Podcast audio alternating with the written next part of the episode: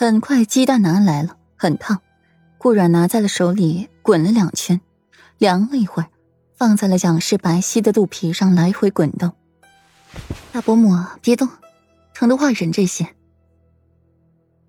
蒋氏艰难的点点头，很快那肚皮以肉眼可见的速度蔫了气，肚子小了下去。裴勇不可思议的睁开了眼睛，站起来，眼睛直勾勾的看着顾阮手里的鸡蛋。拿火盆来，这里只有洗脸的盆。裴尚立即倒了盆中水，随意烧了件衣服。顾阮唇角一抽，是这么快呢？张了张嘴，还没说话，裴管家的声音就传了进来，说是陛下传旨的公公到了，身后还跟着好些禁卫军，现在就在王府门口，要世子妃快些去接旨。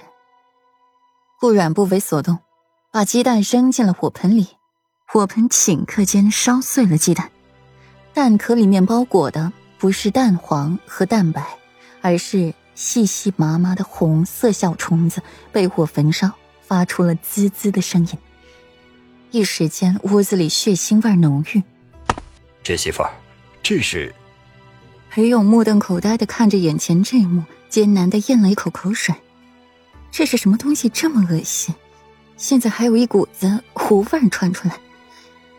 虫果，简洁的两个字，让药老直接跳了起来。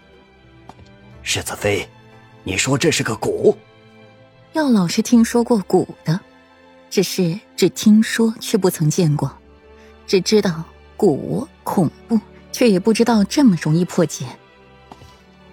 不错，不过这现在可不是解释的时候了。本妃该去会会那宫里出来的公公了。要是他一会儿等得不耐烦了，冲进来看到这一幕，怎么向陛下解释？行巫蛊之术。轻则抄家，重则九族。裴庸也被吓到了。侄媳妇儿，你赶紧去，大伯父这就把这些东西清理干净，一个蛛丝马迹都不会放过。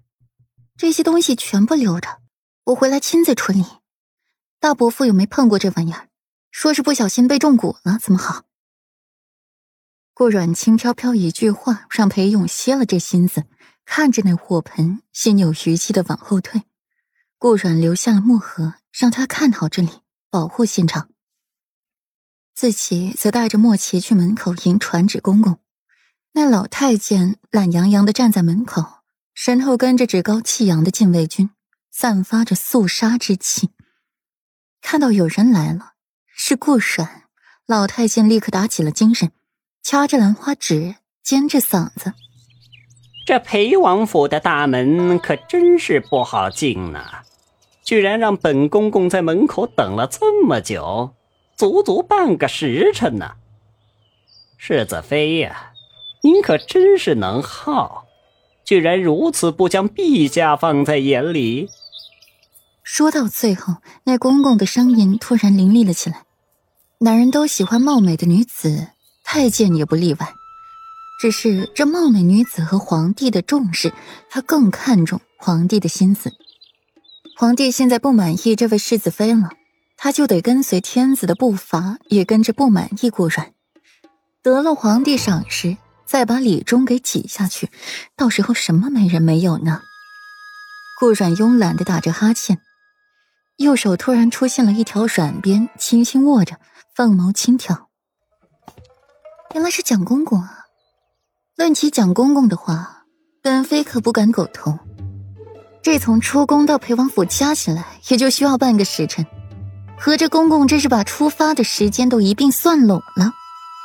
那本妃也同你算算，从本妃沐浴更衣、梳妆打扮，再来这里接圣旨，可是足足等了公公你一个时辰。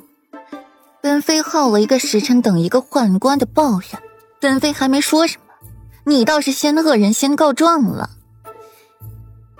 莫不是以为世子爷出访明州了？府中母妃缠绵病榻，就剩我一个小辈孤立无援的。公公就敢这样欺辱我裴王府吗？顾阮的语气蓦地凌厉起来，一双眼睛如利刃一般射向了蒋公公，眉宇间如沁了霜雪似的，周身冰凉的气息缓缓蔓延开，双手附在了背后，下巴傲慢的抬起，隐隐一副上位者的姿态，说话更是给人巨大的压力。裴王府历朝历代忠心耿耿，裴王在外领兵作战，护东巡江山，裴世子接迎安吉大师回京，而他们的亲人妻子却在京中被人百般刁难欺辱，传了出去，不好听啊。